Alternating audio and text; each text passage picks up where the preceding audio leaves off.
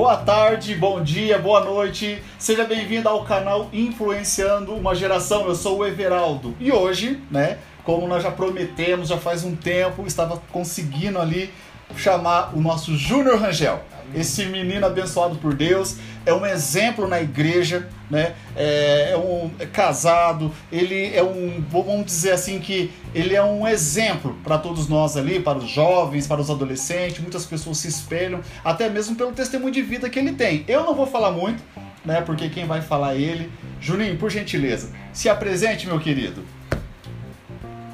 Boa noite a todos, boa noite àqueles que estão nos ouvindo. Esta noite eu quero aqui agradecer o Everaldo pelo convite, o irmão Mateus pelo convite. Deus abençoe poderosamente a vida de vocês.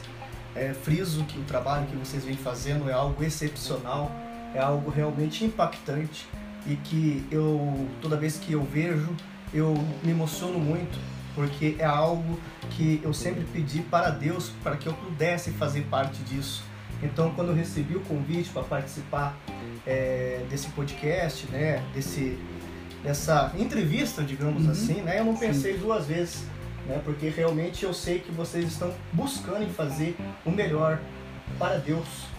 E eu fico muito feliz de estar juntamente com vocês essa noite. Beleza, Juninho. É, nós que agradecemos, né? Porque a gente sabe que dia a dia é corrido. Corrido, você tem é, a sua obrigação na empresa, e é casa, é escritório, é. depois, depois ele vai contar um pouquinho, né? Qual é o trabalho dele, para você saber como é que foi, como que ele começou e para ele chegar até onde ele está hoje, né? Então, nós sabemos aí que a sua vida é corrida do dia a dia e hoje, né? E vou falar um negócio, já faz tempo que estamos tentando fechar com o Juninho, faz tempo. Ah, vamos para minha casa, vamos para sua, vamos tentar, vamos fazer. E hoje, graças a Deus, deu certo, né? Então, eu quero aproveitar bastante mesmo a oportunidade que eu tô com o Juninho aqui. Eu vou fazer bastante pergunta, pergunta que as pessoas gostariam de saber sobre a vida dele, como ele conseguiu, é, o testemunho de vida também, que é algo bem importante que nós gostaríamos de saber. É, vamos dizer assim, conselhos também para a juventude, né? Porque nós sabemos aí que hoje em dia é, o mundo ele tem vários pratos que ele distribui, né? Então nós estamos aqui para poder abrir os olhos né, dessa juventude, dos adolescentes, crianças também que estão nos assistindo, né? Até você mesmo, um adulto lá que está com de 0 a 150 anos, né? Que está ouvindo esse podcast aí, vai ficar, sua vida vai ser abençoada através da vida do Juninho. Juninho, então tá, vamos começar assim, ó. Eu gostaria que você falasse para mim, agora formalmente, seu nome, né, os seus familiares, esposa, conta um pouco da sua vida, sua vida pessoal pra gente aqui.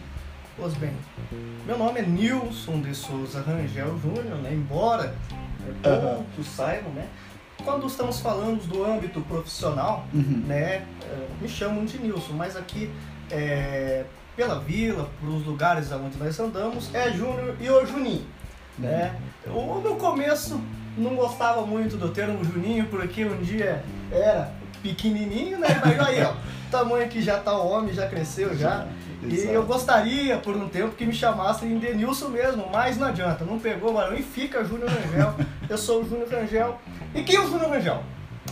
O Júnior Rangel, dentre 7,888 bilhões de pessoas que temos pelo mundo afora, ele chamou a atenção de Deus em algo, alguma coisa atraiu os olhos de Deus. É, eu muitas das vezes me pergunto por quê, por que comigo, né? Eu falo abertamente e é a primeira vez que eu vou falar isso. É, eu não gostaria, no início, quando é, tive muitas pessoas que foram usadas por Deus para falar comigo, né? Através de pessoas dentro da igreja e até pessoas fora da igreja, porque o Deus usa quem Ele quer, da forma que Ele quer uhum. e da maneira que Ele quer. Mesmo é, dentro da, fora da igreja, é, eu tinha pessoas que me davam algum tipo de aviso e de alerta daquilo que Deus tinha na minha vida, né? Então, de certa forma, eu tinha algo e tenho algo que agradou a Deus. É, não sou merecedor e eu queria, para começar é, esse bate-papo, é, frisando de que é, eu não sou santo, nós não somos santos, né? Sim, verdade. E que muitos é, nos rotulam de santo hoje, com santidade, porque me viam de uma maneira, uma maneira completamente errada, uma maneira a qual desagradava os olhos humanos uhum. e até mesmo os olhos de Deus. E agora, quando eu tive uma transformação, uma regeneração, é, lavado, remido pelo sangue do Cordeiro, é, algumas pessoas elas insistem ainda em rotular de santo. Mas o que eu quero frisar aqui é de que é, nós, quando nós renascemos de novo, verdadeiramente de todo o coração, há propósitos a serem seguidos, né, a qual eu não vivia antes, não era do meu mundo. Uhum. Errei, errei demais, erro, Sim. continuo errando, mas eu me esforço todos os dias para ser melhor do que eu fui ontem, para ser melhor do que eu fui hoje. Então, é, como eu tive uma vivência realmente é, sobrenatural apenas em quatro anos para cá, uhum. as pessoas podem me questionar se me verem pela rua, pela vida que eu levava, e agora, o que, que esse menino está querendo falar de Deus? O que, que esse menino quer com Deus? Eu falo, eu quero falar do Deus Todo-Poderoso, o que que ele fez em minha vida. Tudo Isso. aquilo que ele fez com que se concretizasse, mesmo eu não merecendo. Mesmo, mesmo vivendo uma vida pecaminosa, do lamaçal do pecado, isso eu não me envergonho de dizer. Em hipótese alguma eu tenho vergonha de dizer a vida que eu levava, que eu era escravizado por Satanás.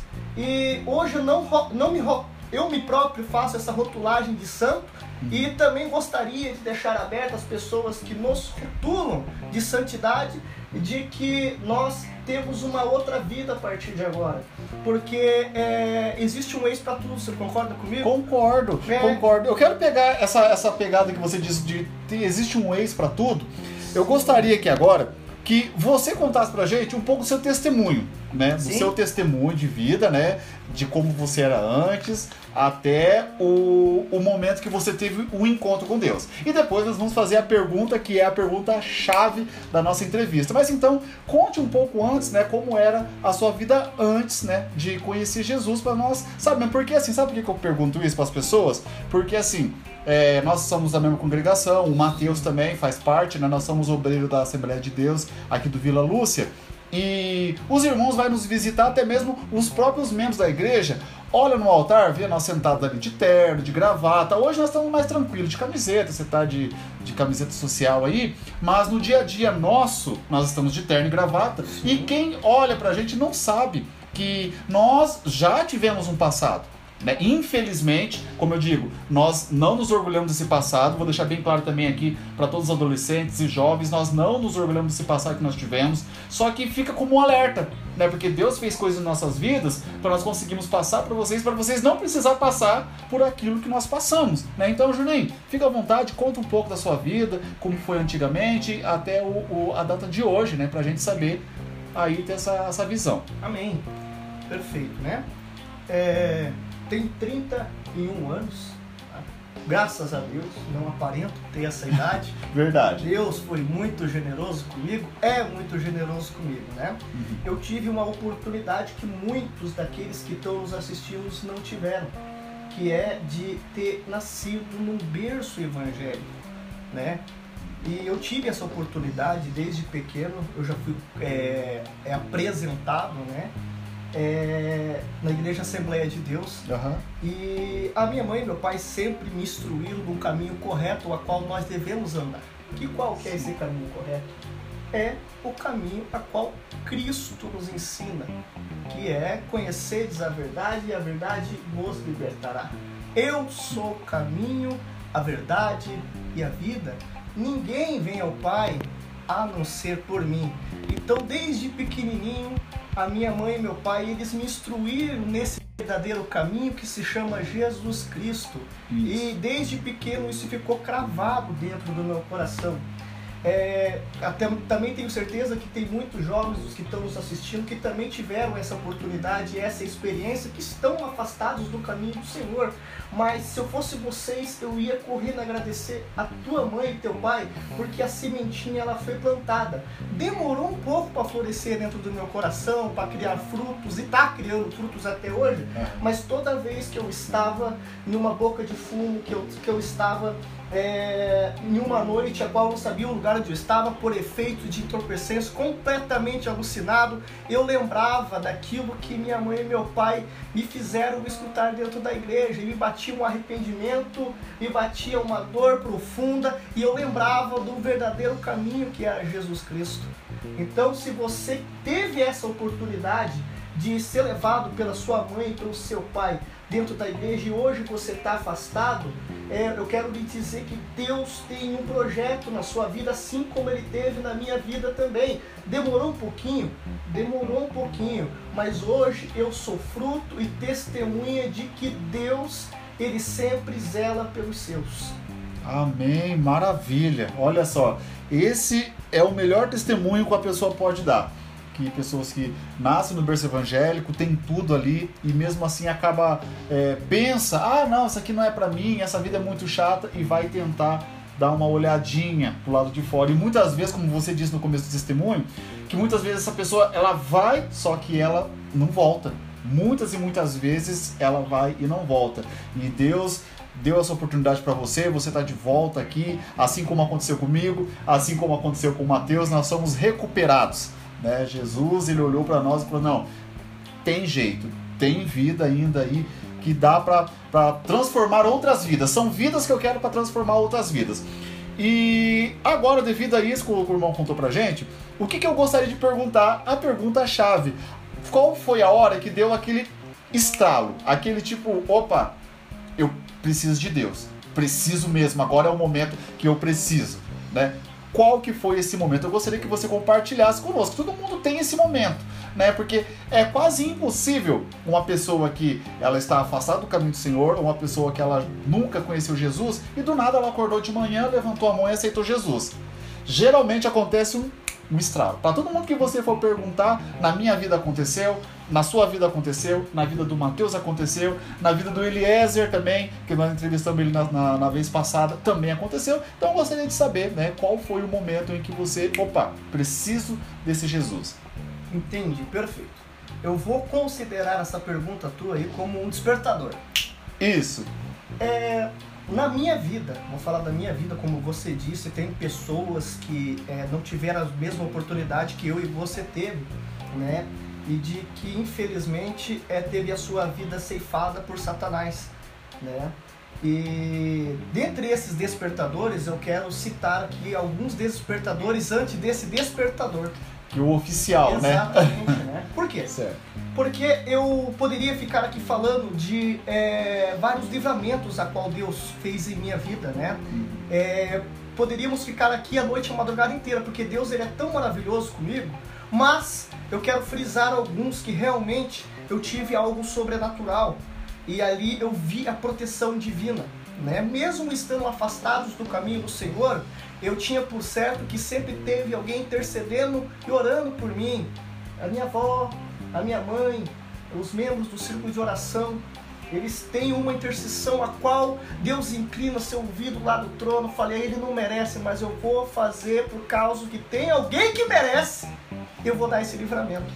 É, eu um dos despertadores, né, a qual eu não tinha acordado ainda, né? Foi um primeiro acidente de moto que eu tive é, juntamente com o meu primo, a, na avenida aí, localizada em Pinhais, perto da ponte ali. Estávamos ali mais ou menos ali a 50, 80 por hora, uhum. quilômetros por hora. E na época tinha bastante é, mato ali naquela lateral. Saiu um, um, homem ali do meio daquele mato, do nada, nós, nós não conseguimos frear e infelizmente acabamos aí, né, colidindo com aquele homem. E, e o que eu me lembro é de que com um susto eu comecei a rolar, né? Eu fui rolando, tombando com a moto e a moto foi, foi indo, meu primo foi indo e eu fechei os olhos. Só que quando fechei os olhos eu senti de abrir. E quando eu abri, eu estava prestes a bater a minha cabeça num poste. E a minha mão foi ralando tudo na lateral do, do, do asfalto. E eu estava. ia bater minha cabeça no poste e ia quebrar meu pescoço por certo. Foi fração de milésimos de segundo que eu senti de abrir o olho, porque com medo, é óbvio, nós somos seres humanos, eu tenho não. medo. E no ato, na hora que eu estava me acidentando, me machucando, na dor ainda não tinha é, vindo por causa que... Da nós, adrenalina, né? Mas na adrenalina, eu senti de abrir o olho. Quando eu abri o olho, só deu tempo de eu... De tirar, tirar, a cabeça. E quando eu tirei a cabeça, pegou só a viseira da moto, moeu com tudo. E eu é, terminei ali de, de tombar, né? E eu levantei como se nada tivesse acontecido.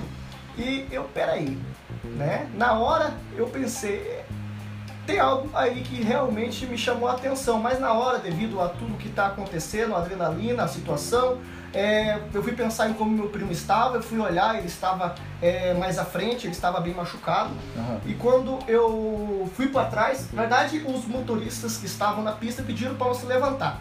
Mas eu estava tão preocupado com o que estava acontecendo que para mim, graças a Deus, não tinha acontecido nada. Né? Eu fui ver o homem a qual nós atropelamos, ele estava em estado de calamidade. Provavelmente ele veio a óbito. Né? Na hora eu fui socorrido também, nós fomos encaminhados para o Cajuru.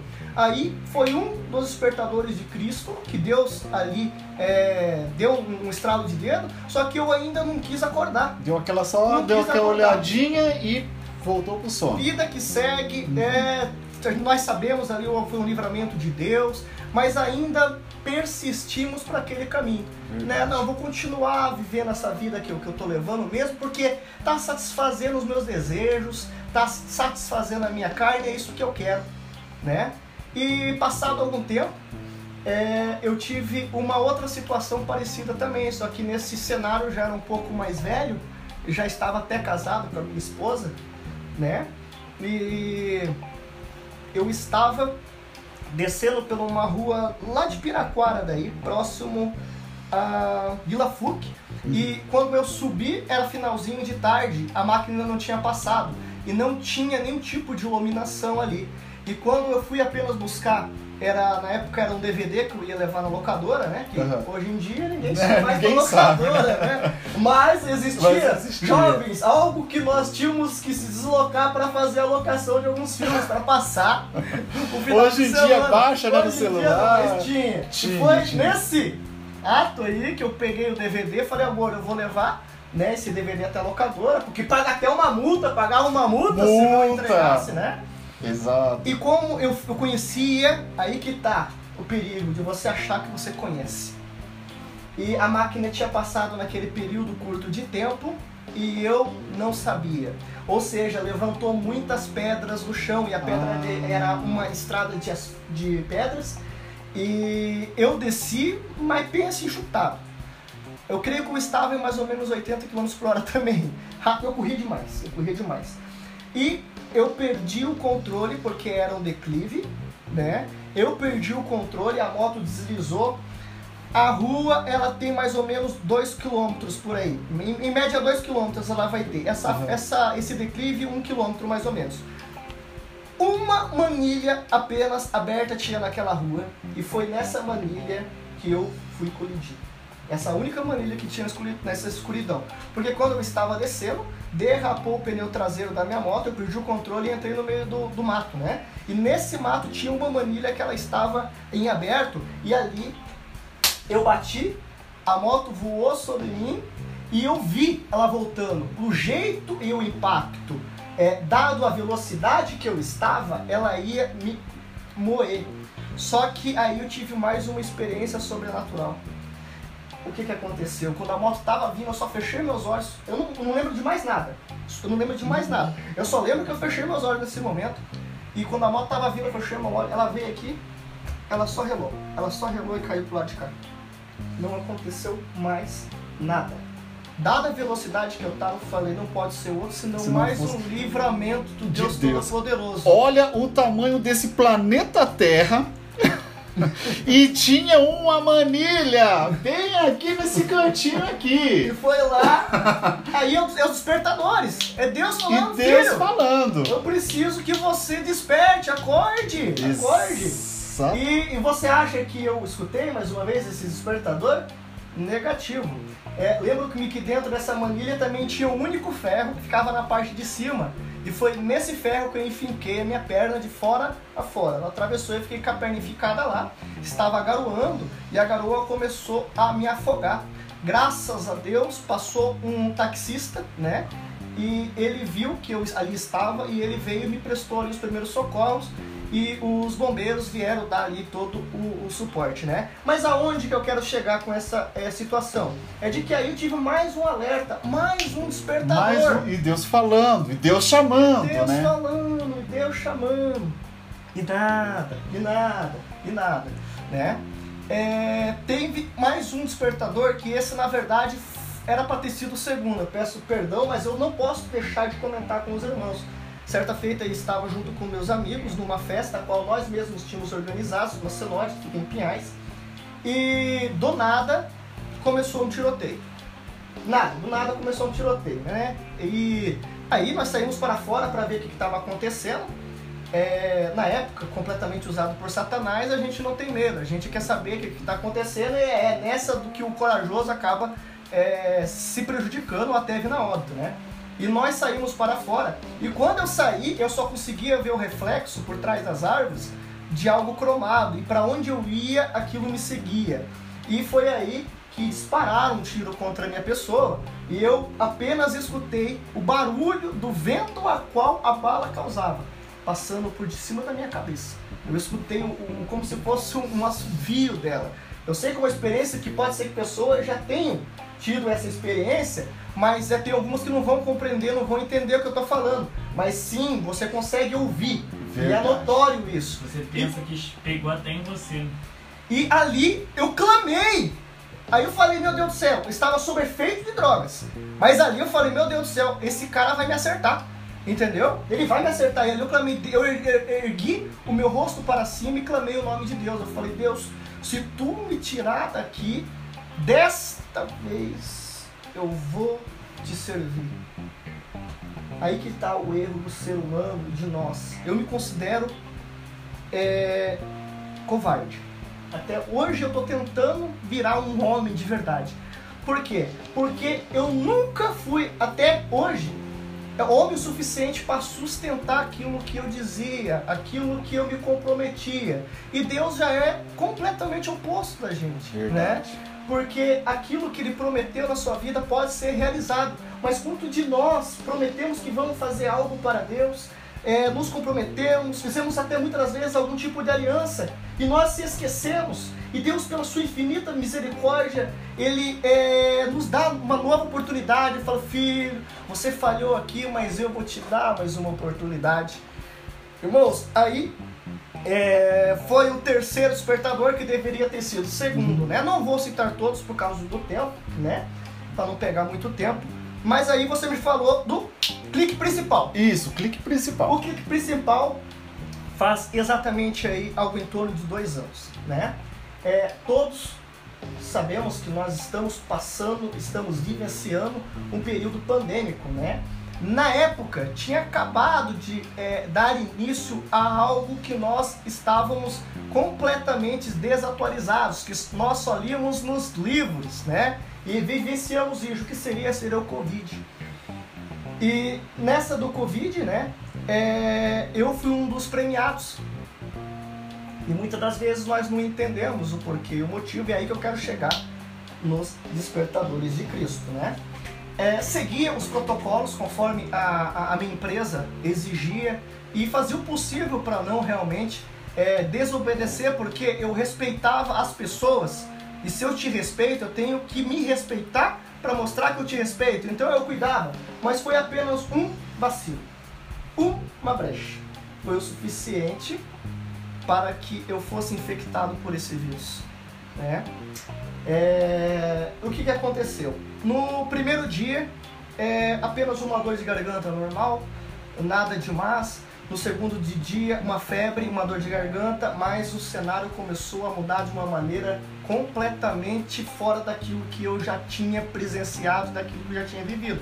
Nós nos conhecemos, nós sabemos, opa, quando é uma gripe, é uma gripe. Quando eu estou com dor de barriga, eu estou com dor de barriga.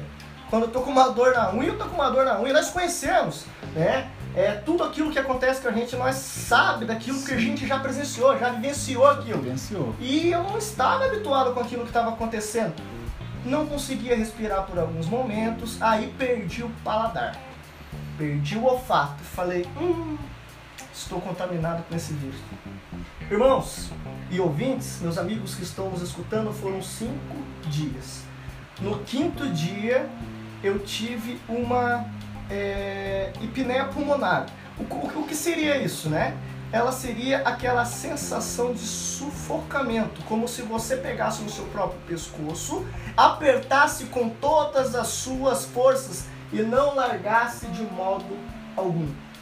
Não largasse de modo algum. Estava morando em São José dos Pinhais na época e ali eu perdi é, devido a, a, essa sensação de sufocamento, de ter algo me apertando o pescoço, porque é óbvio que o Covid já estava comprometendo ali os, os, o meu organismo, né? E o que, que aconteceu? Eu perdi um pouco da minha consciência e vinha a meio que desfalecer devagar, devagar né? Gradativamente, por pouco assim. E eu perdi a consciência por um certo período de tempo e eu bati a cabeça né? Ao cair, eu bati a cabeça num passa-prato que nós tínhamos ali na nossa residência. E ali começou a, a maior tribulação e a maior luta da minha vida. Passei por muitas dificuldades, passei por coisas a qual eu não desejaria para muitas das pessoas que estão nos ouvindo, não desejaria para ninguém. Não tem inimigo, graças a Deus. Mas é, eu consegui respirar, é, recuperar a consciência e quando eu comecei a recuperar a consciência, eu se lembrava apenas de uma coisa. Eu não conseguia respirar, mas eu lembrava de que existe um Deus que pode todas as coisas. E esse Deus, ele vai me ouvir. Eu tenho certeza que ele vai me ouvir. Porque ele me deu tantos livramentos, só que é a mesma coisa que quando eu pensava isso, sem respirar. Eu tava pensando nisso, Deus deixando. Falou, vai, eu vou dar corda. Pode ficar tranquilo que eu vou dando cordinha ali. E me confrontava a essa situação. Que é isso que eu quero passar para as pessoas que estão afastadas do caminho do Senhor. Que Deus ele não se, é, é ele não se preocupa com isso. Para aquele que ele tem um propósito, um chamado e um projeto na vida dessa pessoa. Porque eu passei por isso. Eu falava, não Deus, mas eu não fui fiel com o Senhor. Eu prometi que eu ia largar tudo, ia largar tudo aquilo de errado, escravo de Satanás, é, prejudicando a vida de terceiros por causa daquilo que eu fazia. É, eu não mereço, o Senhor não vai me ouvir, mas eu vou tentar. Irmãos, eu fiz ali uma aliança, mas eu acho que é a mais sincera de toda a minha vida. Eu consegui recuperar é, a minha consciência, é, fui até a beira do sofá para ficar mais próximo, próximo da janela para ver se eu conseguiria é, respirar pelo menos, mas ali ainda estava sem respirar. E aí eu olhei para cima, olhei para os céus e clamei o nome de Deus Todo-Poderoso, né? É, falei, Deus, eu sei que tu tens um projeto na minha vida, eu sei que tu tem um chamado para minha vida, e eu quero estar no centro de sua vontade a partir de hoje. Mas se realmente é, o Senhor tem projeto na minha vida, não me deixa morrer. É, daqui um mês eu vou completar é, 30 anos, não queria completar 30 anos na época, eu estava para 30 anos, uhum. e eu não queria morrer ali, eu sou uma pessoa nova, cheia de sonhos, cheia de projetos. E Deus me dá mais uma oportunidade, mais dá mais uma chance. Nesse período, a minha esposa estava correndo desesperadamente para socorro, para ambulância. E chegou. Chegou a ambulância lá no, no apartamento. Ah, eles subiram até o quarto andar, onde nós morávamos. E a moça que ali estava, ela só olhou para o meu rosto, ela veio correndo com a, máscara, com a máscara de oxigênio, já pulou e jogou no meu rosto. Falou, meu Deus do céu. Né? Na hora a gente consegue perceber, apesar de eu estar com os sentidos um pouco é, lentos, eu conseguia perceber o desespero através do rosto daquela mulher, o semblante dela. E eu vi a situação a qual A gravidade, né, da, coisa. E ali, é, só para resumir para os irmãos, é, me colocaram numa cadeira porque eu não conseguia andar, porque o vírus ele tinha comprometido já é, a minha perna esquerda e o braço direito, foi o oposto. Né? Eu estava com o início de trombose. Eu não sabia depois que eu fui fazer os exames que estava realmente piorando o cenário cada vez mais, devido aí, né, a falências respiratórias e afins. E aí colocaram eu numa cadeira e eu clamando o nome de Deus, clamando, falei, Deus, é só tu, é só tu que pode me livrar dessa situação. Eu peço perdão por não ter muitas das vezes é, cumprido com aquilo que eu prometi. Confesso que sou covarde, Confesso que eu sou um lixo de ser humano. Me coloquei nessa posição para Deus, mas Deus tem misericórdia da minha vida. E quando eu estava dentro da ambulância, eu só escutei é, um dos socorristas falar para minha esposa: é, se ele passar de hoje, ele sobrevive, né? E ele gritava a todo momento para mim: tenta respirar, tenta, luta pela sua vida. E a socorrista que estava do lado dele falou: Você não está percebendo que ele está dando o máximo que ele pode, ele não consegue respirar? Ali eu comecei gradativamente a conseguir respirar. A cada a um minuto, dois, três minutos eu conseguia dar uma respirada e voltava. E pelo fato de estar com a máscara, a máscara de oxigênio já, né? Aham. Deu uma facilitada. Fui encaminhado diretamente para a UTI. Né? Só para fazer um resumo aí para os irmãos e para aqueles que estão nos ouvindo, quando eu estava na UTI, é, foi já no primeiro dia, na madrugada, a enfermeira ela já chegou para mim de uma maneira a qual ela não queria demonstrar o quanto ela estava desesperada em ver o meu quadro, o meu cenário qual eu estava ali, pelo fato de eu ser uma pessoa nova, né? E desculpa, irmãos, eu tô meio gripado. Tranquilo. E o que que aconteceu? Ela falou. Lá me chamaram de Nilson. né? Ela falou, Nilson, é, eu sei que é difícil, mas se você conseguir é, virar de lado para você respirar um pouquinho melhor, porque senão a gente vai ter que te entubar é, pela manhã. Né? Então tenta é, melhorar um pouquinho a sua oxigenação, né? A sua oxigenação está muito baixa. Se você conseguir melhorar, a gente vai tentar fazer algo para que você não precise ser entubado ela falava e eu ficava olhando e, e com a cabeça completamente transtornada, porque eu não imaginava passar por aquilo. Mas foi nessa madrugada que Deus tinha marcado um encontro comigo. Aí foi o O último. último E eu creio que é o último. Eu já quero comentar com os irmãos porque que é o último, né? Mas enfim, e nessa madrugada é, era mais ou menos 3 horas da manhã. Pelo fato de ter tomado um- um- muitos medicamentos na veia, foi a única noite que eu consegui dormir desse período todo que eu estava com Covid, porque realmente eu não conseguia dormir. Era muita febre, irmãos. Tem, tem pessoas que pegaram, irmão Everaldo, que não aconteceu nada. Mas eu tô falando porque é um dos despertadores de Cristo. E se teve que me alcançar desse jeito, eu tive que sofrer isso. Verdade. né? E o que aconteceu? Eram 4 horas da manhã, mais ou menos, 3 para 4 horas da manhã. Eu clamei o nome de Jesus Cristo. Falei, é, eu confio no Deus a qual a minha mãe serve. Eu confio no Deus a qual a minha avó serve.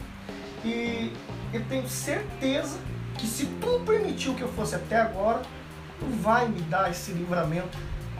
E ali eu peguei no solo pela primeira vez. E eu consegui mudar de posição.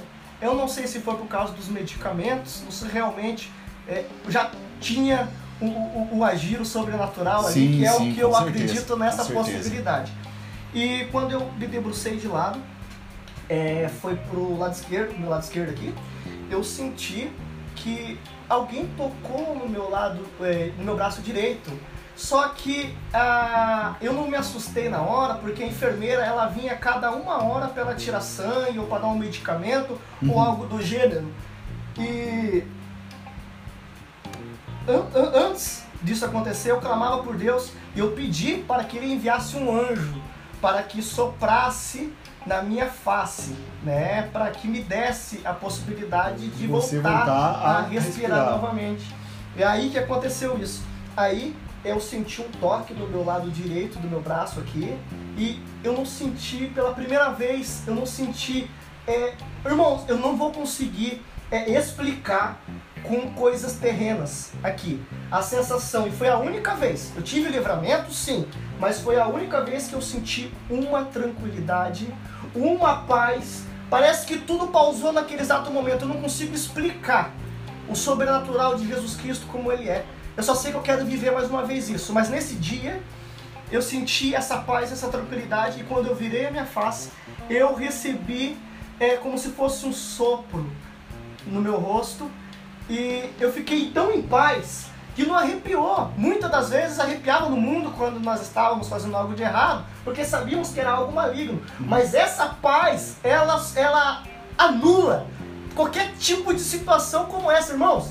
É o sobrenatural de Jesus Cristo, é o sobrenatural de Deus. Por isso que eu falo da transformação. Não olhar o que eu era, o que eu fiz, mas olhar o que Cristo fez na minha vida e por que que eu sirvo verdadeiramente de todo o meu coração. Porque a partir daquele momento, é, quando foi 8 horas da manhã, a enfermeira veio para tirar é, mais uma vez, é, fazer a medição da, da oxigenação do meu sangue. E quando ela tirou a oxigenação, ela olhou para mim assim e falou bem assim: você tem mais sorte do que juízo. Só que ela mesmo, ela perou para pensar naquilo que ela falou, não. Você tem Deus na sua vida. Amém. Irmãos, eu estava é, meio impossibilitado de falar ainda, só sei que eu clamava dentro do meu coração e falava: Deus, Jesus Cristo, como você é maravilhoso, consolador. Eu sei que você está, Santíssima Trindade, não enviou um anjo você mesmo desceu e veio me curar. E é por isso da transformação. Esse foi o último despertador. E eu senti que foi o último. Porque não há tempo para perdermos tempo mais, irmão Everaldo. Então Exato. foi este foi um livramento a qual Deus me deu, uma enfermidade que eu senti, embora de um passado completamente é, deprimente, é hoje eu sou outra pessoa, uma pessoa em Cristo. Olha, isso daí e uma coisa que eu também eu preciso deixar aqui já bem frisado, que, que assim, há relatos, né? Por que, que essa que a enfermeira ela fica preocupada? Porque infelizmente e vamos, vamos colocar aqui 50% ou 60% para não exagerar tanto, as pessoas que vão entubadas não voltam para casa. Não retornam. Não retornam. Então, essa é uma, uma, é uma, estimativa, porque, primeiro, por ser uma doença nova, ninguém sabia ao certo o que, que, o que, que poderia acontecer, mas uma coisa eles tinham certeza: que se fosse entubado, dificilmente a pessoa voltaria para casa. Sim. Dificilmente. Voltaria, voltaria com alguma sequela, né? Isso, exatamente, exatamente, né? Então, nós sabemos aí, nós estamos vendo que tem os espectadores que estão vendo, infelizmente, talvez você possa ter um caso na família de alguém que você perdeu, algum amigo, algum familiar, né? Que eu também perdi pessoas, infelizmente, devido a, a, ao Covid, né? E só que Deus, pela misericórdia dele, ele tem nos sustentado, ele tem nos cobrido com a, com a mão dele. E tá aqui o Juninho contando que de fato Deus ele consegue sim fazer algo extraordinário, né? Então muitas vezes a gente pensa assim, ah, é, eu preciso ser é, como que teve um, uma época, né, que em 1990 até o ano 2000 para cá, eles contavam assim, né, que os pregadores eles conseguiam ganhar fama contando histórias do que eles eram antes.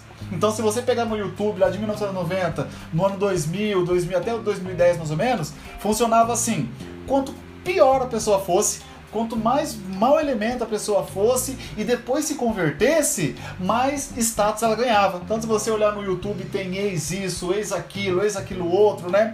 Só que hoje em dia, Deus ele está levantando uma nova geração.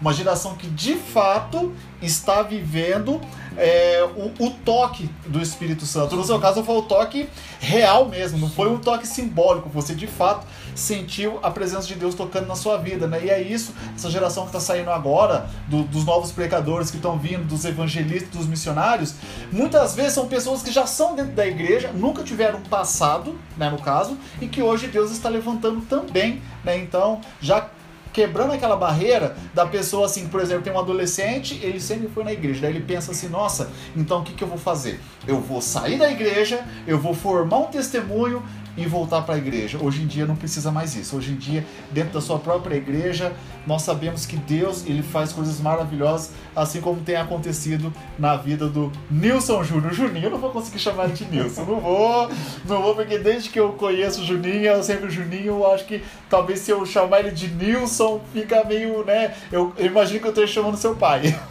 Muito amigo do seu pai também, Sim. caramba. E é por isso que eu friso a todo momento de que nós estamos aqui, né, Everaldo, para é, passarmos uma imagem de santidade, porque é, o único merecedor é Cristo, mas eu quero deixar uma passagem bíblica rapidamente para os irmãos. Sim. Né? Ela fica no livro de Mateus, no capítulo 9, versículo 13. Uhum. Ela diz assim, né? É, Ide, porém, e aprendei o que significa misericórdia quero, eu não sacrifício, porque eu não vim para chamar os justos, mas os pecadores ao arrependimento. Essa passagem bíblica é de quando questionam a Cristo do porquê de ele estar é, comendo, de ele estar no âmbito a qual tem um monte de pecador. E é por isso que eu friso a todo momento de que é, o meu passado eu não posso esconder, mas o que eu posso dizer é que nesse futuro, no meu presente e no meu futuro, existe um Jesus Cristo que cura, que liberta e que ele salva. Amém? Amém. Bom, então assim, agora, Juninho, nós vamos, vamos mudar um pouco aqui o, o, o rumo da, da, nossa conversa, uhum. né? Que também é uma coisa, né, que eu tenho certeza, assim, que, que muitos adolescentes, muitos jovens, até porque você é um excelente profissional, um profissional que, que começou de baixo, que fez faculdade, que cresceu e conseguiu um status bacana aí. Então, para os jovens, ele, vamos, como que eu posso dizer assim, como se fosse uma oficina da profissão. Nós queremos saber de você hoje aqui, na, na, na parte material, é, como que foi o seu desenvolvimento de carreira? Por exemplo, olha, eu comecei como estagiário, enfim, conta você a, a sua formação acadêmica para poder trazer um incentivo para os jovens. Porque sabe por que, que eu falo isso daí? Porque assim, muitos jovens hoje, eu vou ser sincero no que eu vou falar, muitos jovens hoje acham que a vida é aqueles status que posta no Facebook, que posta no, no, no, no, no Instagram, pessoas que ganham milhões de reais sentado em casa só mandando mensagem de celular. Né? Muitas pessoas não têm é, a, a ideia de que de fato precisa se criar uma história, precisa ter aquela questão ali de baixo, porque daí é, muitos jovens são influenciados por essa questão de rede social. Arrasta para cima, é, passe de mágica. Não.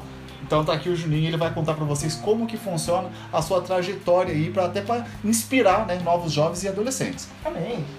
Para mim é uma satisfação e eu fico muito feliz né, em compartilhar é, com, com nossos ouvintes é, um pouco da minha trajetória profissional também.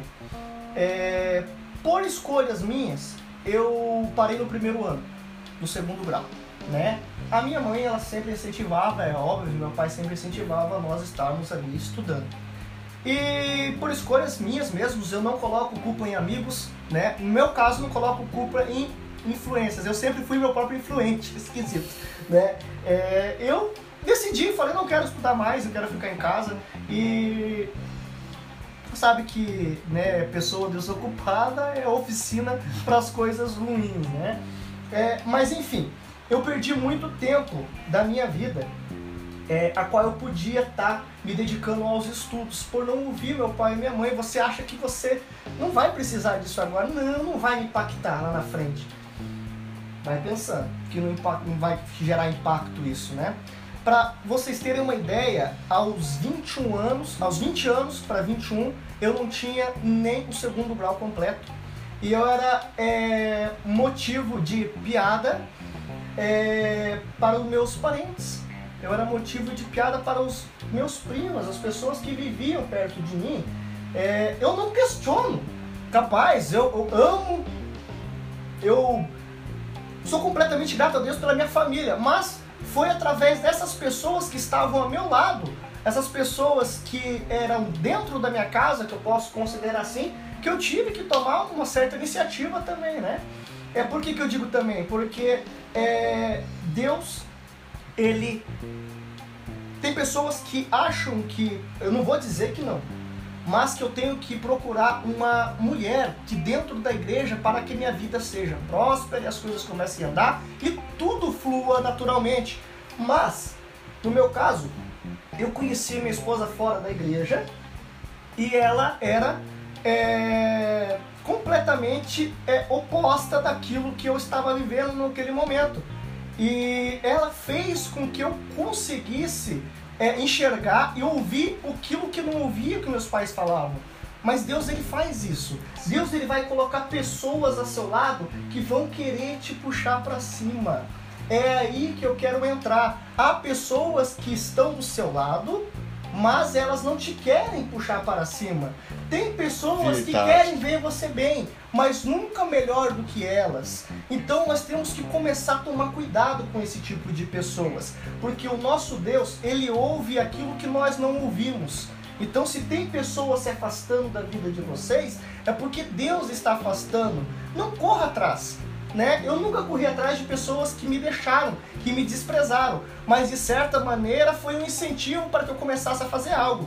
Por que, que eu coloco minha esposa como é, peça-chave de tudo isso? Porque ela me incentivou a, a largar tudo aquilo de errado que eu estava fazendo. E quando eu mesmo não acreditava mais em mim, é, ou seja, há 21 anos, nem o segundo grau, falava, amor, eu vou começar a estudar. Começa a estudar. Mas amor, eu parei no primeiro ano. Começa. Você vai ter que começar de algum lugar. E lá vai o Nilson Souza Rangel Júnior, é, frequentar uma escola com os adolescentes, com os jovens ali, tudo de novo. E eu já estava ali amigado, que a minha esposa não era casado, ainda não tinha aceitado a, a, a Cristo, né? Estávamos apenas é, vivendo junto, mas não tinha efetivado o casamento. Mas aí foi a pessoa que Deus colocou do meu lado para começar a- as coisas, o cenário começar a mudar. Se eu não estou ouvindo a minha mãe, não estou ouvindo meu pai, não tinha um pastor para me dar essa, essa segmentação, ah, Deus falou, não, espera aí que eu vou, eu tenho um projeto na tua vida, mas eu vou colocar as pessoas certas ali. A minha esposa não era da igreja, irmãos. Ela era é, de uma outra religião, estamos aqui para falar de religião e placa de igreja, mas era de uma outra religião. E o que, que aconteceu? Ela acreditou em mim quando eu mesmo não acreditava.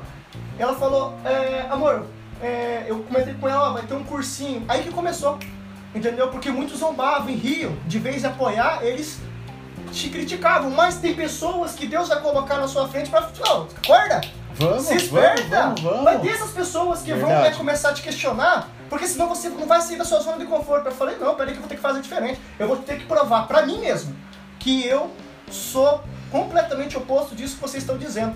E o primeiro cursinho que eu, fe que eu fiz, é...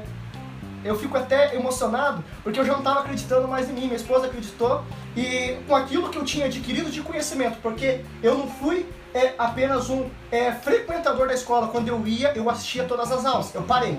Eu nunca reprovei por eu ter ido o ano inteiro, eu reprovei por desistência, mas quando eu ia, eu estudava. Eu consegui absorver tudo aquilo de conhecimento que os professores passavam. Incomodei alguns professores porque falavam demais? Incomodei. Mas quando eles estavam passando a lição no quadro, não aparecia, mas eu estava absorvendo algo. Então aquilo, quando eu fui fazer o meu primeiro teste para entrar num curso, que se fazia um teste para entrar num curso, para ser gratuito, a minha nota foi a máxima. Tanto que quando eu fui fazer a, a leitura dos aprovados, o, pessoas que estavam ao meu lado já procuraram lá as notas mínimas lá de baixo e não achavam, você não está aqui. Daí eu procurava, ah, é porque a minha nota é uma das maiores, ela é 100. Olha só. Aí começou, a minha esposa começou a acreditar em mim, eu comecei a acreditar naquilo que eu tinha. Aí eu consegui aí finalizar o segundo grau, Uhum. né? E eu não queria, não quis mais parar de estudar. Falei, não, tô aproveitar essa pegada. E graças a Deus, é, eu, eu, eu percebi que através desse clique, que a minha esposa me ajudou também a, a perceber que realmente eu tinha muito potencial que estava aqui dentro, que aquilo que eu é, influenciava as pessoas lá fora a fazer, eu podia fazer pro bem também. Então eu percebi que eu tinha que começar a adquirir conhecimento para mim mesmo, né? Para passar algo para pra, as pessoas, porque isso daí é um estilo de liderança, porque é o que eu, eu queria chegar aí, aonde que é, eu descobri que eu tinha o espírito de liderança. Foi lá atrás, mas eu já tinha percebido que eu tinha o espírito de liderança por ser influente. Aham. Aqui fora eu influenciava muitas pessoas para fazer coisas que não prestavam. E a partir do momento que eu consegui perceber que eu podia fazer isso por bem, apesar de não ter colocado em prática ainda, eu comecei a ir atrás de conhecimento. E aí eu já ingressei na minha primeira é, na faculdade, né? Fiz ali um pré-vestibular também, graças a Deus foi aprovado, né? Foi na, numa unidade é, da Estácio, né? Vou citar nomes aqui também, que eles não estão patrocinando na gente, né? Então eu creio que não vai dar problema, né? E pra você ver, irmãos, é, quem diria que uma pessoa que aos 21 anos, que não tinha é, o segundo grau, uma formação acadêmica, estava ingressando no curso de engenharia da produção. Engenharia da produção, lá eu respirava matemática, irmãos. E lá também eu descobri que eu não gostava de matemática. Mas já tava lá. Mas eu tava lá, Tava lá. porque realmente o negócio lá é pegado, puxado. Só que Deus, ele trabalha na contramão da lógica. Tem coisas que você não consegue perceber agora, que nós enxergamos um Uhum. palmo na nossa vista, mas Deus tá enxergando lá na frente. chegando lá no futuro. Aí, é, devido a um rebuliço da minha vida, aconteceu coisas que é, fez com que eu machucasse pessoas e que eu me machucasse, né? Eu acabei é, saindo de uma profissão a qual eu estava, Uhum. a qual eu entrei para trabalhar sem. Na época eu não tinha nem o segundo grau, mas já estava trabalhando nessa empresa. Mas quando Deus é na sua vida, eu apenas entreguei o currículo para um irmão da igreja, nem na igreja eu estava. E me chamaram e me trataram no telefone como se eu já tivesse feito todas as etapas. É, seu Nilson Souza Angel Júnior, você começa amanhã no Olha primeiro só. turno. Olha aí, ó. Né? Eu agradeço toda vez que eu encontro ele, é o, o Vanderlei Barbosa, né? Eu sei por onde eu passar, eu vou agradecer ele, porque Deus usou a vida dele Uhum. para que eu construísse o que eu tenho hoje. Então, quando eu entrei lá, eu não tinha meu segundo grau, mas precisava ter o segundo grau. Mas Deus é Deus! Deus é Deus. Deus é Deus, eu Ele- estava na igreja? Eu não estava na igreja, mas Deus é Deus que Ele te ouve, irmão. Você não está ainda vindo, você não está me servindo, vai ter a hora certa. Eu vou te puxar, eu vou te trazer mais para a sua presença, mas você tem um projeto. Eu tenho um projeto para ti, eu vou te usar e eu vou colocar pessoas que vão te ajudar. A minha esposa começou a me incentivar, o Vanderlei me deu a oportunidade de trabalhar numa empresa de porte é, multinacional, né?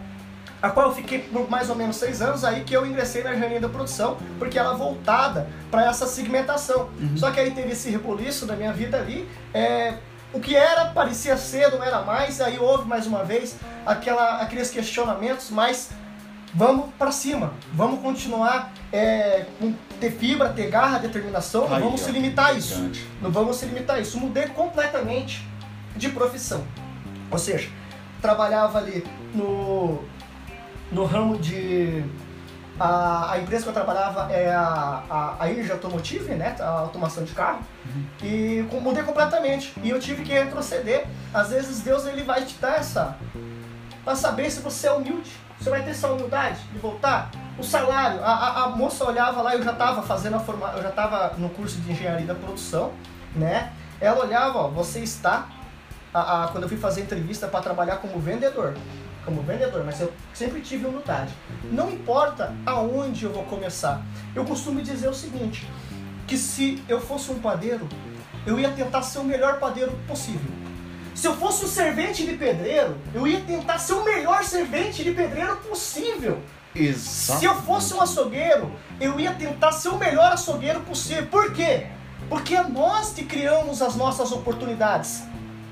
Entendeu? E quando eu estava é, já com seis anos, com uma certa estabilidade dentro de uma empresa, é, eu decidi mudar de, de, de segmentação para uma outra área, por disso, por causa de uma certa turbulência, a qual eu mesmo causei, mas Deus ele é um Deus fiel na nossa vida.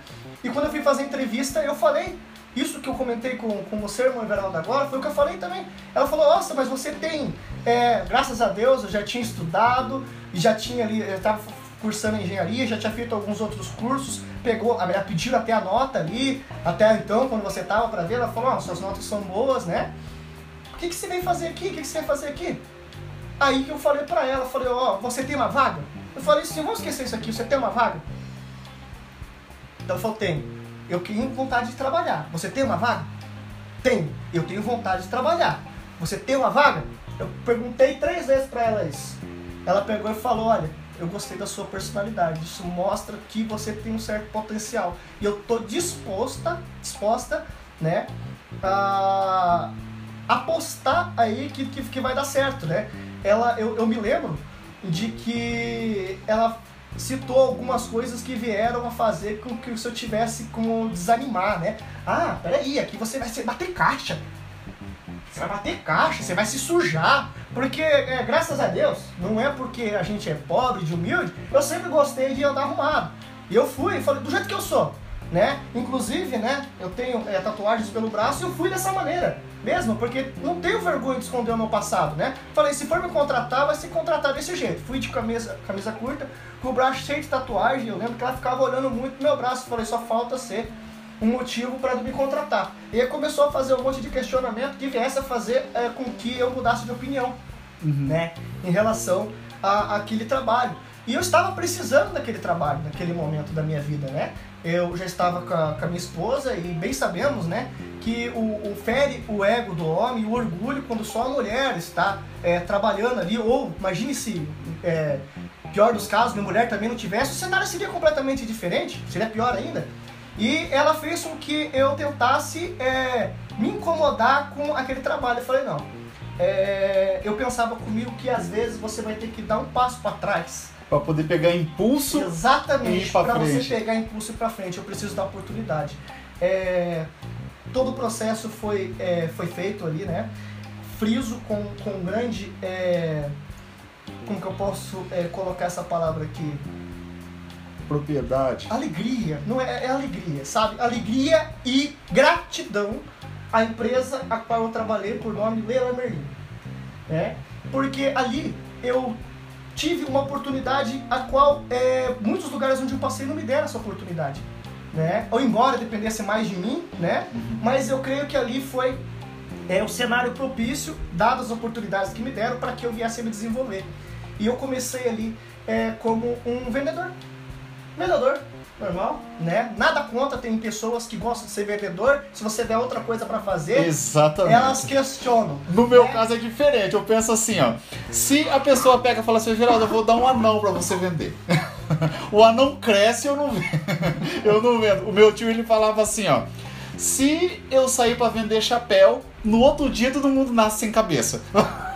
pra não vender chapéu, porque eu não sou bom nisso. E as pessoas falam, cara, mas você conversa bem, você fala, tá? E você, mas só que é. Tem pessoas que já nascem com isso, que já tem o dom, né, de, de fazer a venda, que é o seu caso, né, no caso. Não é o meu, é o seu caso, né? Mas aí continua, continua aí. Sim. E eu só pensei em uma coisa, né? Resumindo aí, quando eu peguei aquele uniforme, agradeci a Deus, embora, né, como eu disse, ainda não ter aquele encontro, aquela aliança, eu sempre acreditei muito no Deus a qual é, a minha família serve, né? E serviu, serve por muitos muitos anos. E eu falei bem assim, tá vendo esse uniforme aqui? Para mim, para mim mesmo, né? Porque até hoje eu tenho como o meu adversário sou eu mesmo. É apenas eu. Eu tenho que ser melhor do que eu o tempo todo. Não é você, irmão Bernardo, não é você, irmão Matheus, que somos adversário. É apenas nós mesmos que somos o nosso adversário. Quando nós tivermos alguma objeção, algum questionamento, algum apontamento para fazer, você sabe quem que você deve consultar? O espelho. Consulte o espelho, porque a partir do momento que você tiver um diálogo com o espelho e você fala, oh, peraí, você está errando nisso, você está deixando de fazer isso, você está fracassando nisso, a partir desse momento te dá o direito de você julgar outra pessoa. Mas se você saiu dessa conversa e você não conseguiu obter respostas, que direito que eu tenho de julgar o próximo? Quando você faz isso, provavelmente você já nem vai julgar outra pessoa, porque você vai ver o quão falho você é, né? Exatamente, né? E voltando, né, como um adversário, só eu mesmo para tudo. Por isso que eu falo, né? É, antes de questionar alguém, se olhe para si mesmo, né? E ali eu vesti aquela, eu peguei aquela camisa e quando eu adentrei a porta, eu peguei e falei, a partir de hoje é, é uma nova caminhada, é uma nova trajetória e é uma nova vida. Eu vou fazer o máximo que eu tiver para fazer aqui dentro para me crescer profissionalmente, né? E graças a Deus as coisas foram acontecendo nos primeiros meses ali. Eu já fui destaque de vendas, né? Eu consegui fazer alguns é, projetos ali, é, a qual era estabelecidos pela nossa diretoria e eu tive êxito, né? Eu não vou entrar em detalhes qual eram esses projetos, mas né, eu tenho certeza que meus amigos lá da loja, né? Eles vão estar ouvindo é, esse esse testemunho aqui, né? E essa entrevista, eles vão se lembrar de que é, eu dei o meu melhor e eu recebi crédito por isso. E muitas vezes você dá o seu melhor e você receber crédito por isso, você é taxado por puxa-saco, você é taxado por é, querer ficar é, se aparecendo, mas não é, às vezes você está querendo mostrar algo realmente para você mesmo. Então, se for dar um conselho profissionalmente para uma pessoa, não desista de seus objetivos, não importa quem estiver do seu lado. Você acha que não olhavam para mim e falavam, meu Deus, ele é muito puxa-saco, entendeu? Mas eu, eu não estava voltado com meus olhos para isso, eu só queria chegar aonde eu tracei o, o meu alvo, o meu objetivo. E eu comecei a dar o melhor de mim. Com o passar dos tempos, eu tive que provar para essas pessoas que eu ouvia conversa de corredor que falavam, né? Ah, falam que você puxa saco. Eu falei, não tem problema. Com o tempo, eu vou ter que provar para você que, que realmente faz parte do meu perfil isso. Faz parte da minha pessoa eu ser dessa maneira. E graças ao bom Deus, com menos de um ano ali, eu, eu já tive a oportunidade de fazer uma apresentação para virar um gestor no futuro, né? Ali fizeram um, completamente como se fosse um evento. É uma empresa muito organizada, né? Eu coloco nas minhas orações até os dias de hoje, todas as empresas que eu, que eu trabalhei, mas essa eu, é uma das que eu friso muito para Deus, Deus abençoe aquele lugar. Por quê? Porque me deu oportunidade para tudo. Óbvio que dependia um pouco de mim também, mas me deu oportunidade, acreditou, acreditou, falou, não, o Nilson tem algo diferente, né?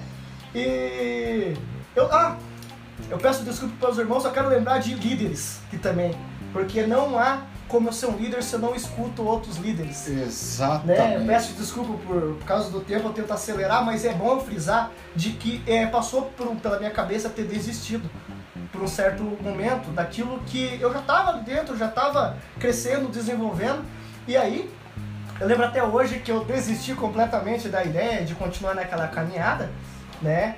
É, devido a algumas situações que apareceram, e aí você está eu, eu, eu trato isso como experiência, o qual eu não faço isso mais hoje, mas é óbvio que nós temos que passar por algumas coisas para adquirir experiência. Né? Mas naquele período eu só liguei para a mulher que tinha me dado a oportunidade, que tinha olhado nos olhos delas e eu tinha pedido, pedido aquela oportunidade. E eu falei pelo telefone, ó, oh, a partir de hoje eu não vou mais trabalhar com vocês. E ela falou bem assim pra mim, né? É uma líder a qual ela tem é, é, tanto na, na no, no, profissional como pessoal e até parte do espiritual, porque Deus coloca essas pessoas na sua vida, né? E ela pegou e falou, olha, é... agora são, era mais ou menos umas 15 horas, né? 3 horas da tarde. Ela falou, não importa a hora, eu só vou sair daqui quando você vir conversar comigo. Entendeu? Quando você conversar comigo, aí sim a gente vai entrar no senso aí, né? Chegando lá, ela estava numa reunião com a equipe dela, né? Que era cuidava de várias equipes, na verdade então são várias equipes. E o que, que aconteceu? Aconteceu que ela terminou para falar realmente, me dá atenção. Por isso que eu falo, Deus usa, né? Quem Ele quer, a maneira que Ele quer, se Ele tem um projeto na sua vida. E embora eu tinha entrado com o objetivo lá dentro, mas por causa de um pensamento, um só apenas eu podia ter anulado tudo e não ter chegado onde eu cheguei. Por isso que é, eu, se eu for dar um, um outro conselho, é não pensar e agir antecipadamente muitas das vezes. É, tentar dar uma, uma descansada e ver se você iria fazer isso no outro dia. É o que eu faço até hoje. Né? Por exemplo, é, eu tenho algo a qual não está me agradando, porque eu tenho que tratar com certa pessoa agora. Mas eu tô tão enfurecido, eu tô com tanta raiva que se eu falar ali, duas pessoas vão ser feridas e às vezes até uma terceira. Então o que eu aprendi com tudo isso é que de que, não, peraí, eu vou deixar para amanhã. E isso eu uso até hoje com os meus liderados, com as pessoas que trabalham é, com todo respeito abaixo de mim, porque eu sempre considero todo mundo um time, né? Uhum. É, aí eu cheguei, para minha gestora e ela me deu conselhos, ela me falou da vida dela, vida qual eu não imaginava que envolve a parte da espiritualidade e de que eu tive ali mais um, é, um puxão de orelha que ela falou bem assim, você pediu essa porta para Deus? Pedi. Então por que, que você está abrindo mão? Você não confia no seu Deus? É, eu não lembro se exatamente foi com essas palavras, mas foi esse impacto, esse, esse impacto que ela causou né? na minha mente, né? E ali mais um choque de realidade. Eu falei, não, realmente, Deus tem algo para mim aqui dentro. Aí que eu fiz o, a minha primeira apresentação para ser um líder, porque ali já tinham percebido que eu tinha um certo potencial para liderança, pela facilidade de fazer com que as pessoas me ouvissem, me enxergassem, sem obrigá-las, é naturalmente. Se hoje eu sou um gestor e um líder, nunca foi na pressão, nunca foi obrigando. Porque um líder não é aquele que diz, vai fazer. Um líder, ele diz, Vamos fazer? Vamos junto, vamos Vamos junto, eu tô com você. Se der ruim, vai dar ruim para todo pra mundo. todo mundo. Mas se der boa, vai dar boa para todo mundo. Irmãos é, e ouvintes, resumindo, eu continuei nessa pegada. Com um pouco mais de um ano, eu recebi ali uma promoção para ser coordenador comercial. E ali eu já tinha conquistado ali a confiança de praticamente 100% da loja, para todo mundo igual sempre tratei as pessoas da mesma maneira. Para mim, é óbvio, eu não, não posso colocar aqui a partir da hierarquia, mas eu tratava com respeito, educação e com amor a zeladora como eu tratava o diretor. Exato, isso é Pra mim, importante. são tudo pessoas, porque eu amo pessoas. Ali eu me achei. Com essa gestora que passou na minha vida, Jussara, ela vai estar tá ouvindo isso, ela sabe disso, o impacto que ela teve na minha vida. Uma moça praticamente da minha idade, e ela tem um impacto tão grande na minha vida. E olha só, é, o, o que Deus faz. Muitas das pessoas têm preconceito, mas foi, eu fui criado e desenvolvido por mulheres. Meu pai viajava muito, eu fui criado pela minha mãe junto com as minhas irmãs. Eu tive a oportunidade de trabalhar com vários gestores homens, mas quem me desenvolveu foi uma mulher. Olha É, só. Eu descobri aí que realmente é o que faz com que eu seja um bom líder, o que eu descobri que eu me tornasse é, o gestor que eu sou hoje, além das oportunidades, é que eu amo pessoas. Eu me preocupo demais com as pessoas. E às vezes vê-las num dia ruim deixava meu no dia ruim também. Eu era daquela pessoa e sou daquela pessoa que eu tenho que saber como você Como está é que você está? bom dia, boa tarde, boa noite e é, eu no olho, no teste, eu consigo perceber como que você está. Então eu creio que é um dom que Deus me deu e ah, a partir daí ela me deu conselhos para que eu viesse a estar me envolvendo mais com a parte de gestão de pessoas e afins. E aí eu fiz a mudança da gerência da produção para essa área. Eu me formei, graças ao bom Deus, e hoje estou fazendo MBA, MBA é, nessa mesma formação.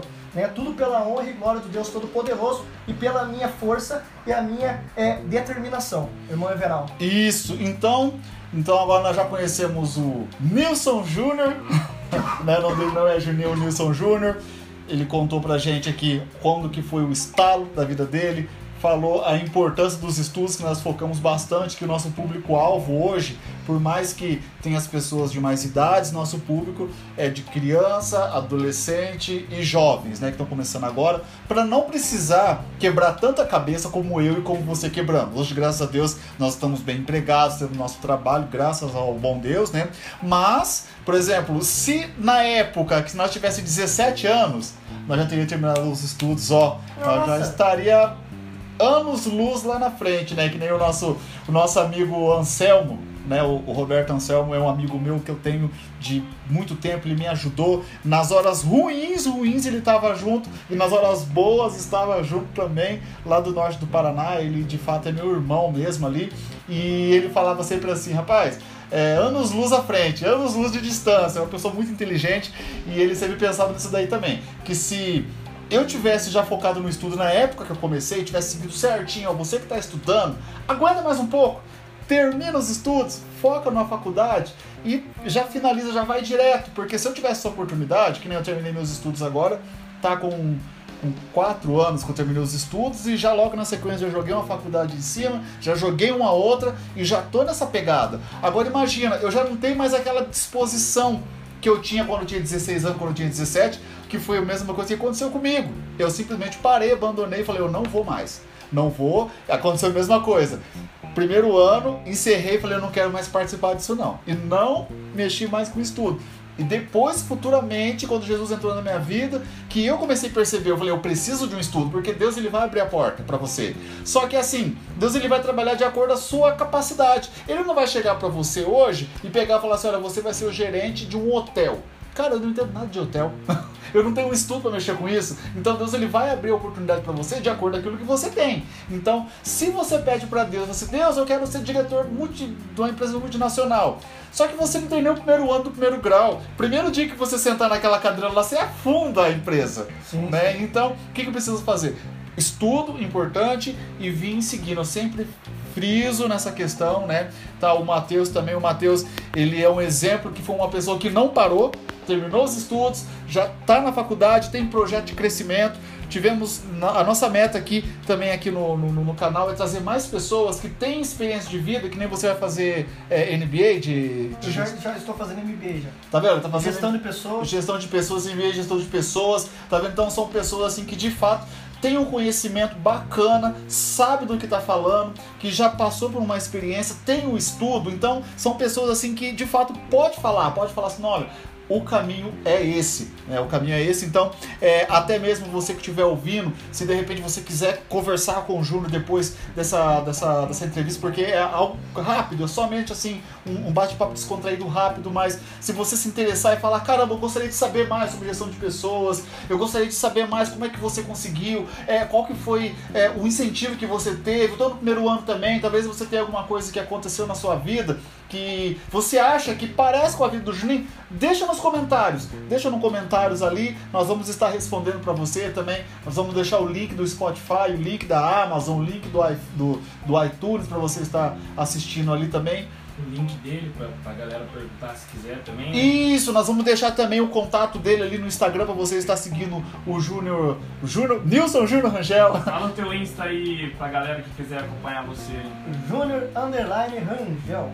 Aí, ó, Júnior Underline Rangel, vamos deixar na descrição do vídeo também. Nós vamos deixar ali o, o, o, podcast. Talvez você não consiga assistir o vídeo inteiro. Você quer ouvir o áudio, talvez você está indo trabalhar, ou você está fazendo alguma viagem, alguma coisa. quiser ouvir, colocar o fone de ouvido e ouvir, nós vamos deixar o áudio no Spotify. Ele vai estar tá na Amazon, vai estar tá no iTunes.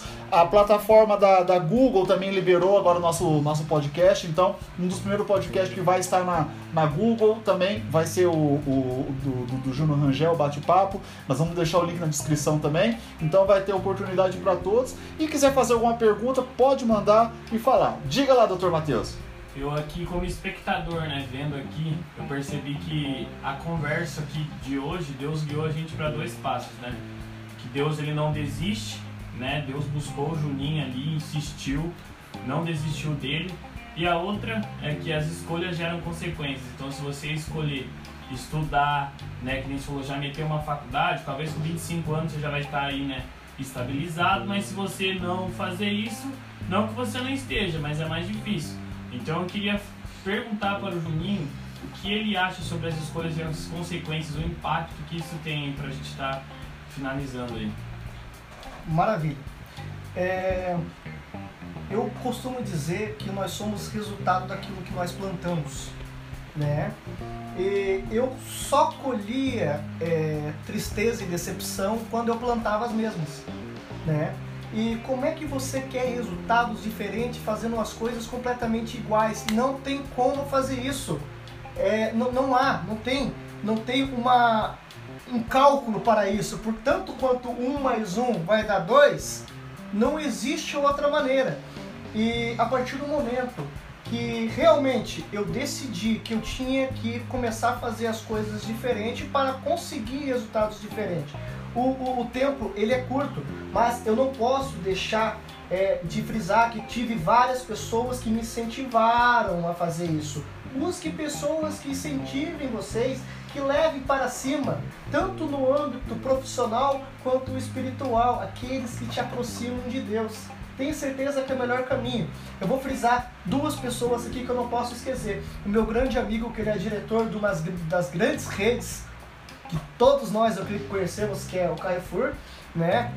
Isso se envolve com pessoas que tragam para cima. Você está falando do diretor? É, diretor.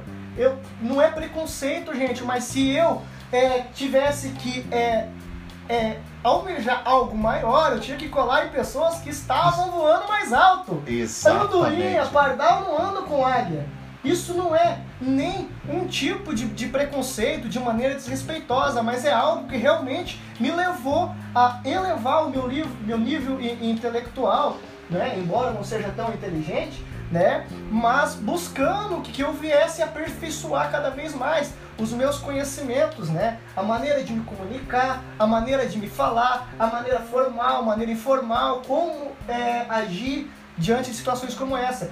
E eu gostaria aqui de frisar o nome do, do, do Gustavo, que ele é um dos diretores da, da rede de Carrefour, é hoje trabalhando em São Paulo, e ele é um dos meus incentivadores até os dias de hoje. Entendeu? Não trabalhamos mais junto, trabalhou, trabalhei com ele, né? É, na Leroy também. E, e o que, que ele falava pra mim, Nilson?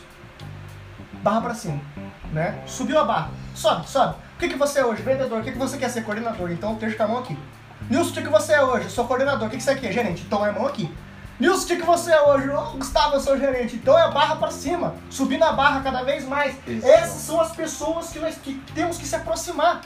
Entendeu? E o Gustavo me incentivava muito. Tanto que quando é, ele começava, ele mandava muita conversa para mim em inglês no, no WhatsApp. Porque ele falava pra mim, você tem que se aperfeiçoar, você não pode ficar para trás nunca. Até hoje eu peço desculpas pro meu amigo Gustavo, que eu mudei um pouco aqui os, os planejamentos, mas eu pretendo a, ainda esse ano começar o, e finalizar o inglês fluente. Né? Por quê? Porque era uma pessoa incentivadora, entendeu? Quando pessoas estão falando é, apenas de coisas a qual está no nível delas e não acima, você vai viver naquela realidade. Mas comece a andar com pessoas que te levantem, que te busquem para cima. E eu agradeço pela vida do, do Gustavo e hoje eu trabalho numa empresa é, qual estou muito feliz também. Graças a Deus, antes de completar um ano, eu já tinha recebido o prêmio de melhor gestor do ano. Ali, ó, tá vendo? Antes de completar um ano de empresa. E, ou seja, é um reconhecimento pelo meu, é, meu líder atual, que é o Leandro Barros, que também é uma pessoa que Deus colocou na minha vida, a qual ambos se ajudamos, ele me ajuda demais, o que eu procuro, o que eu tenho de entendimento, ele tem a humildade para ouvir minha opinião. Aí que tá. Ele é um líder já, mas ele reconhece, e assim é recíproco, né? É, eu sou abertamente, muitas das coisas quando eu sei, eu pergunto para ele, e se ele ficar com alguma dúvida, ele tem a humildade de aprender comigo também. E eu sou grato pela vida dessas pessoas a qual Deus colocou na minha vida. Não posso colocar todas aqui, tem muitas pessoas, mas são pessoas que eu gostaria de frisar. Ou seja, é, eu considero sim todas as pessoas como se fossem iguais. Mas tem aquelas pessoas que você tem que saber se limitar um pouco. Falou, pera aí, essa pessoa tá me puxando para trás. Se essa pessoa tá me puxando para trás, eu não vou chegar onde que eu quero. Mas você tem pessoas, porque eu sei que tem pessoas que estão chegando do teu lado e estão dizendo, ei, vamos por aqui, esse é o caminho. Ele é difícil, ele é mais complicado, né? Mas o resultado, o resultado é, é inenarrável. Verdade. Tá vendo? Então é por isso né? Porque assim, o nosso projeto, né, que é igual eu e o Matheus, nós estávamos conversando há um tempo atrás, que assim, como vocês podem ver, nós estamos bem no comecinho, né, estamos começando aqui, e nós focamos assim, em contar alguma coisa, experiência de vida, só que daí nós começamos a pensar no seguinte, nós precisamos trazer pessoas que de fato vão influenciar uma geração.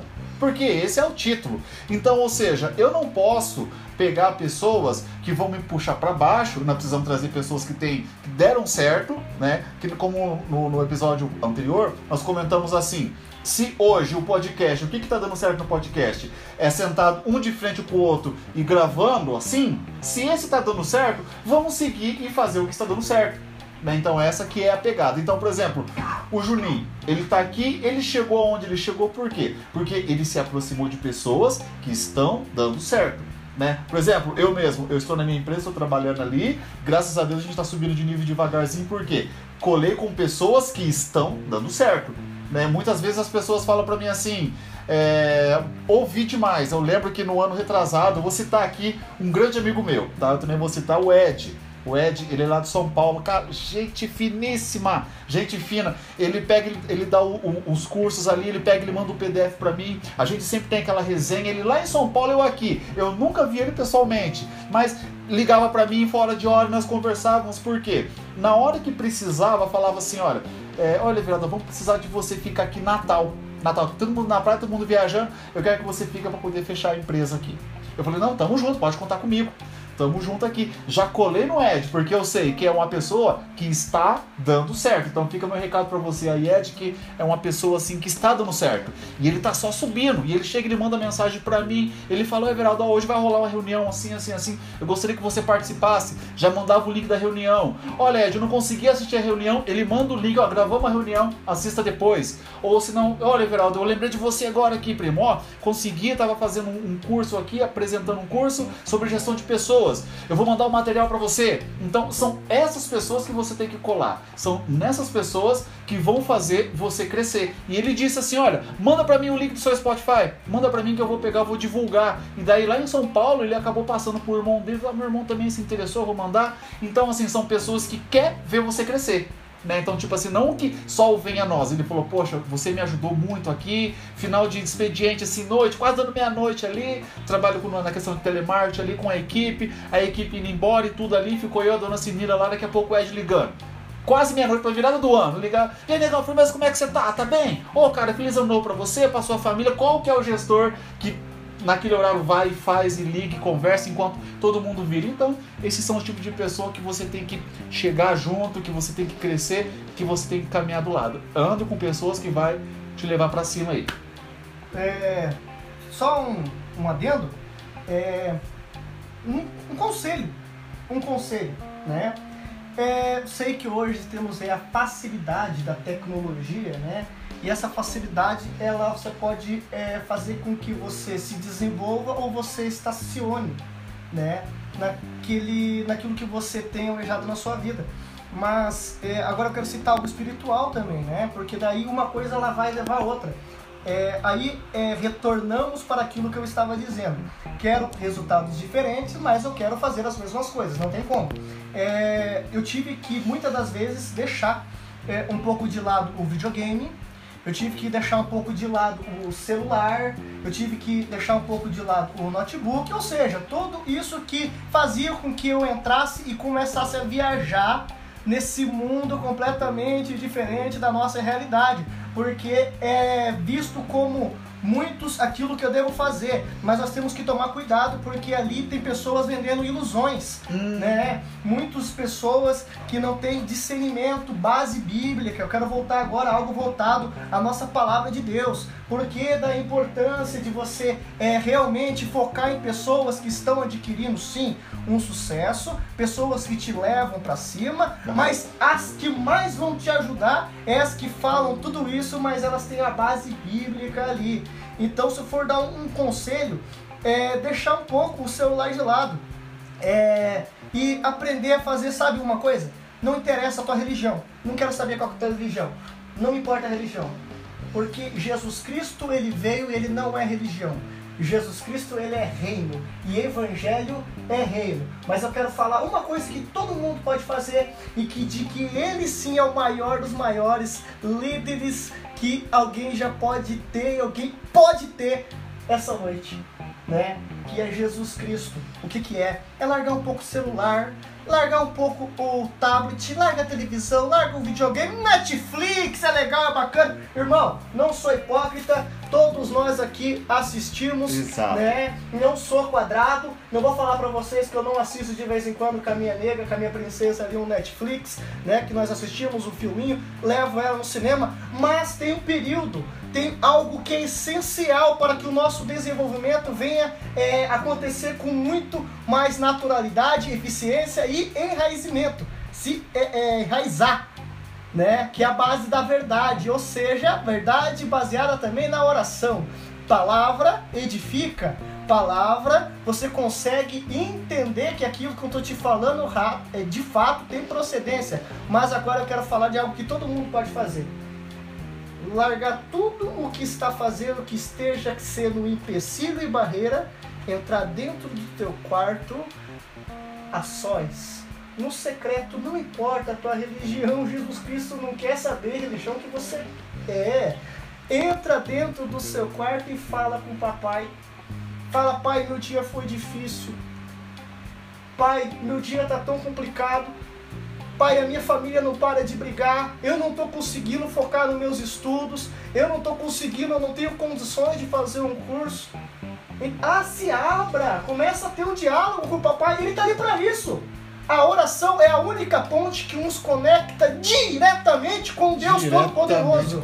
Então, se for dar um conselho, é se desligar. Eu sei que é difícil, mas é deixar um pouco de lado tudo isso que te impede de chegar e se aproximar de Jesus Cristo, entrar dentro do seu quarto e conversar com o papai, porque ele é o único, ele é o único que pode agir na sua dificuldade, não há outro, não há outro. Então, esse é um conselho que eu dou para os jovens é que de que se conseguirem é dedicar um pouco de tempo para é, a palavra e a oração, certamente irá agregar muito a vida profissional. Tá Beleza? Pessoal, então esse foi o nosso Nilson Rangel. Eu não consigo falar isso. Nosso amigo Juninho. Esse foi o nosso amigo Juninho, o Matheus ali na, na, na, atrás da câmera, né? Gravando aqui nossa, nosso bate-papo, bate-papo descontraído, construtivo né? Então, essa também eu quero deixar um abraço todo especial aí para você que está nos assistindo, para você que nos acompanhe. Deixa o seu likezinho ali, show de bola. Deixa uma mensagenzinha embaixo que nós vamos estar respondendo a mensagem. Segue nas redes sociais, nós vamos deixar também ali o, o, o Insta do, do Juninho para você estar seguindo. Se você quiser deixar alguma pergunta, pode deixar também, né? E nós estamos aí. Bom, Matheus, quer deixar alguma palavra? Quer deixar um ele acabou de falar, deixa a Netflix aí e vai assistir o podcast. Exatamente. deixa a Netflix e vai assistir o podcast. Pra encerrar, pra encerrar, dois livros. Dois livros, es- esquecendo, Opa, livros. Top, aí, ó, nós Boa. Vamos lá. Estamos Dois lançando livros agora o quadro oficial de indicação de livro. Indicação de livro. É, eu quero deixar aqui um, um- um livro a qual, é, quando eu estava em processo de desenvolvimento, uma das pessoas que querem fazer que você decole, que você voe, antes mesmo de você evoluir, ela chegou em mim, ela já era uma líder, uma mulher, ela, você vai gostar. E ela me entregou esse livro. E é um livro que ele está como tema aqui destacado os princípios da liderança, né? Mas quando você começa a ler os conteúdos, você vai ver que é algo que dá para você agregar na sua vida, no seu cotidiano. E o que, que seriam desses tópicos? Liderança.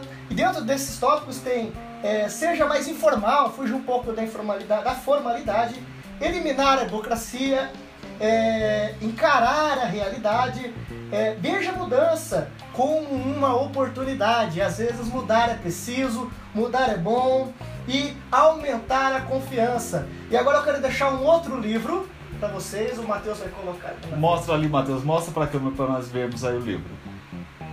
Moço, eu tenho bastante livro, mas esses foi um dos, dos principais aqui, a qual me chamou muita atenção, né? E eu quero deixar um outro livro que, ó, esse aqui é sucesso garantido.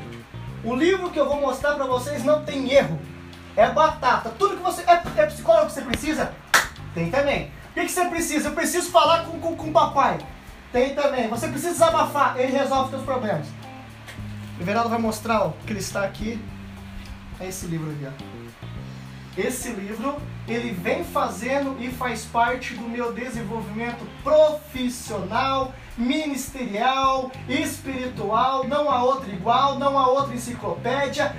Foi porque ela foi escrita exclusivamente pelo Deus Todo-Poderoso. Exato. Essa daqui tem a capinha dourada, olha que coisa bonita, olha Esse só. aqui, olha que coisa mais linda. Coisa linda esse daqui, né? Mas. São dois dos livros aí que eu quero deixar é, para que os irmãos estejam aí acompanhando. Tem em PDF eles também. Se alguém quiser emprestado, Aplicativo. entre em contato comigo que eu faço xerox, que eu, eu dou um jeito, eu não empresto. Aquilo que foi bom para mim, eu tenho certeza que vai ser bom para você. E se você não tem esse outro livro aqui, também entre em contato conosco, que eu tenho certeza que nós vamos providenciar para vocês. Amém? Tem isso, exatamente. Tem a livraria também, se você não tem um desse. Não precisa ter exatamente com essa cor de capa, né? Mas o importante é o conteúdo. Eu digo pra você, eu tô lendo esse livro pela terceira vez já. E toda vez eu me emociono, toda vez eu choro, né? Esse livro aqui é muito bom. E o que é interessante, no final desse livro, né? Ele diz assim, vai ficar tudo bem. Tá? O livro começa bem, tem um pouquinho de, de, de drama no meio, mas no final, como toda boa história, termina bem. Com Jesus voltando e nos levando para o céu. Amém? Amém. Deus abençoe, fique com Deus e até a próxima. Boa noite, pessoal.